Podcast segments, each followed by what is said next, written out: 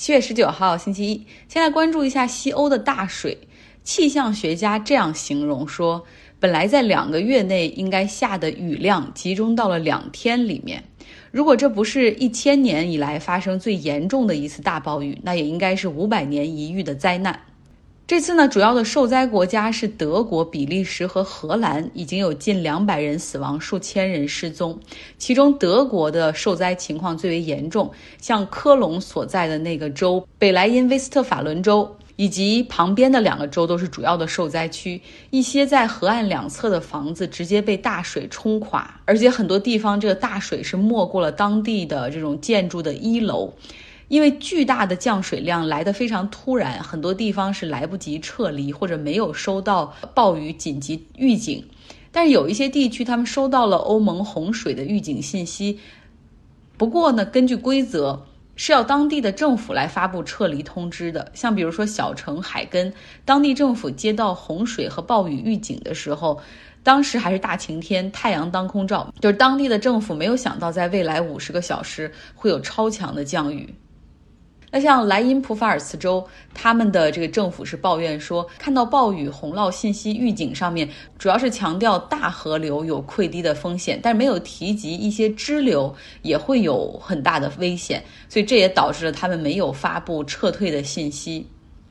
那大水呢，卷着上游河道的泥土冲进了一些城镇，有些人在家里就是说，没想到下雨会有这么大的噪音，因为实际上已经是水加上泥土的力量哈，那种毁坏力是瞬间而且巨大的。没有撤走或者留在地下室和一楼的人，命运可想而知。其中，在德国的小城 Sinzig 有一家养老院，它就是一个一层楼的一个养老院，那十二个没有行动能力的人，他们是全部遇难。我在微信公号张奥同学上传了一个视频，来自英国的 ITV，它展示了这场超级大暴雨对德国、比利时、荷兰、卢森堡当地的一些伤害，所以大家可以可以来看看哈，尤其是像在荷兰，你可以看看很多水是已经没过了那个大树的高度，而且在荷兰有两条河哈，本来河道离得还有点远，但是因为水位高涨，现在两条河已已经在城市上形成了汇流。那气象学家说，由于气候变化，未来像这样的极端天气可能还会更多的出现，真的需要所有人做好各种准备，尤其是对这种预警系统啊，如何进行信息的响应，各地要如何撤离，到什么样的级别有什么样的方案，一定要提前制定。德国目前已经进入到了灾后清理和重建。德国总理默克尔是赶到了灾区最严重的地方。他说：“这场灾难真是令人震惊，我已经在德语中找不到一个词来形容它的破坏力了。”不过，请大家相信，德国政府一定会帮助重建。那德国内阁现在已经起草三亿欧元的灾后救助，很快就会批下来。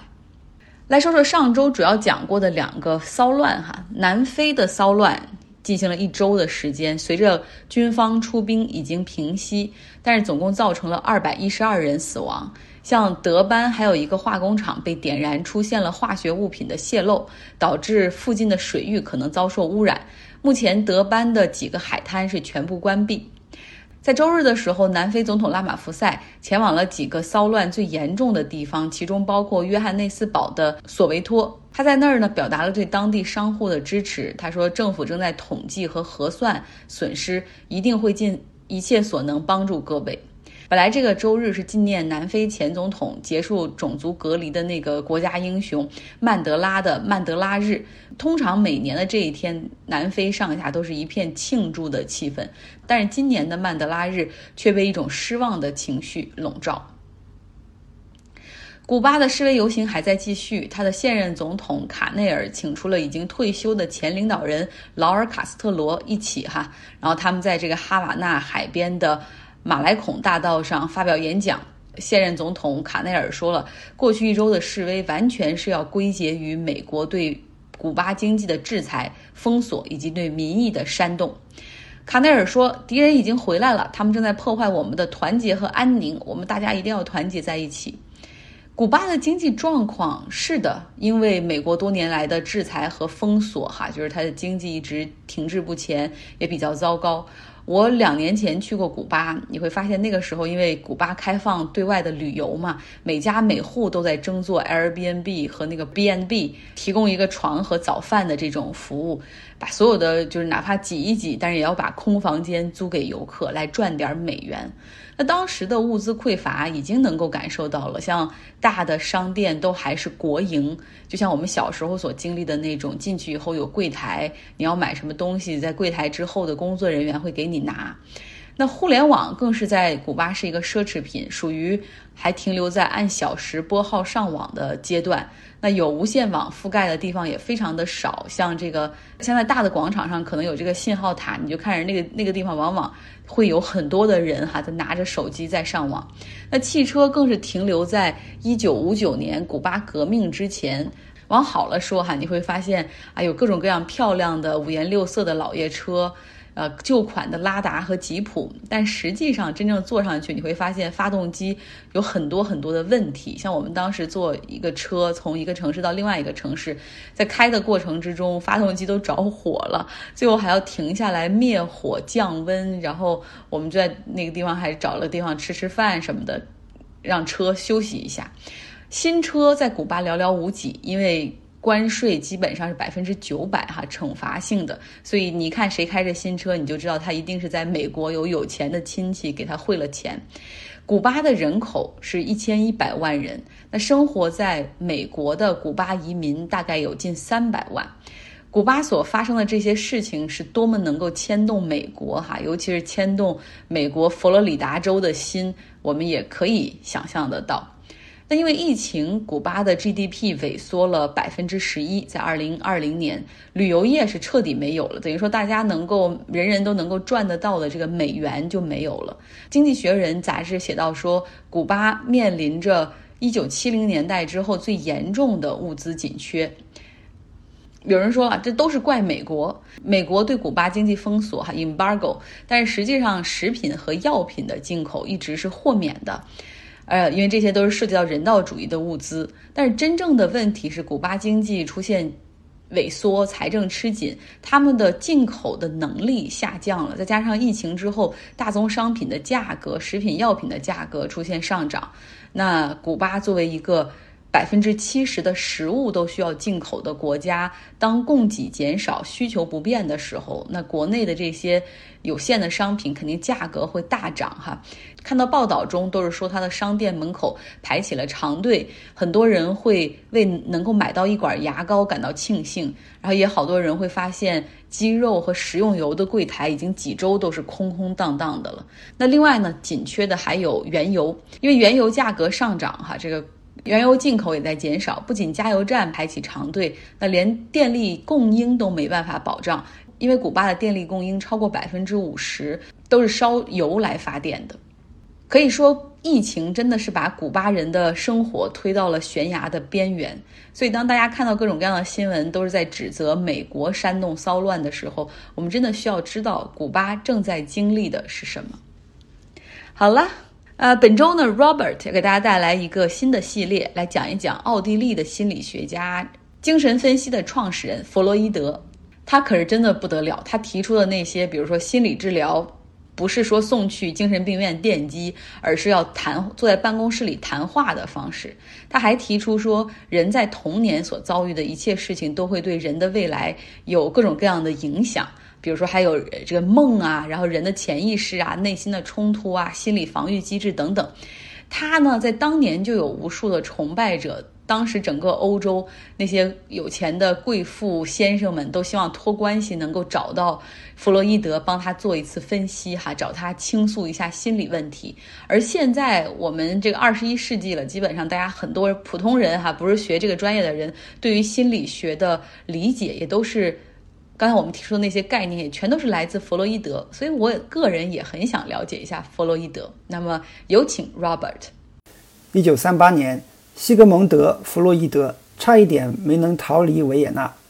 他是在德国军队进入维也纳三个月之后才乘东方快车离开的。在纳粹马上就要开始对维也纳犹太人的迫害时，弗洛伊德曾经拒绝了朋友们要他逃跑的建议，直到他的女儿安娜。被盖世太保逮捕并审问之后，他才改变了主意。他把家里的一些人带了出来，但还是留下了四个妹妹，他们都死在集中营里，一个饿死在特雷森斯塔特，其他的被烧死在奥斯维辛和特雷布林卡。弗洛伊德来到伦敦避难，朋友们把他安置在汉普斯特德的一个大房子里，这个房子现在已经成为弗洛伊德博物馆。一九三九年九月二十三日。在第二次世界大战开始三周之后，弗洛伊德在那所房子里去世。希特勒和斯大林把精神分析学赶出了欧洲，但这个学派在纽约和伦敦这两个受到了欢迎的地方重振旗鼓。精神分析学产自中欧，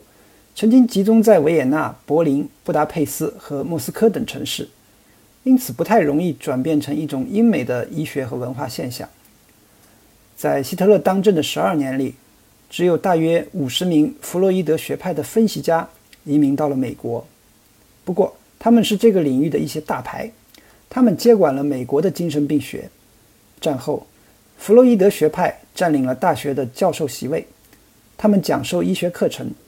他们编写了《精神障碍诊断与统计手册》的前两版。精神分析理论指导了对医院病人的治疗。到二十世纪五十年代中期，美国医院的病人有一半被诊断出有精神障碍。重要的是，精神分析方法帮助将精神疾病的治疗从精神病院和医院转移到了办公室。精神分析是一种谈话疗法，这意味着那些身体机能正常的人也可以去接受治疗。想要接受这种治疗的人越多，对治疗师的需求就越大。战后几十年是精神病学的繁荣时期。一九四零年，三分之二的美国精神病医生在医院工作；一九五六年，只剩下了百分之十七；一九五四年，百分之十二点五的美国医学院学生选择了精神病学专业，创了历史新高。其中很大一部分人至少接受过一些精神分析的训练。到一九六六年。四分之三的人在治疗病人的时候使用了一种动态方法，这种动态的方法是基于弗洛伊德学说的基本原理，即我们的意识都是隐藏起来的，我们和治疗师所说的都不是真正发生的事情，真正正在发生的是我们通过移情机制否认、压抑、升华或者投射到治疗师身上的东西，而治疗的目标是将这些东西揭示出来。令人惊讶的是，素来对抽象系统有成见的美国人，对这种思维模式毫不抗拒。许多学者试图解释原因，毫无疑问，原因是多方面的。但人类学家塔尼亚·鲁尔曼给出的解释很简单：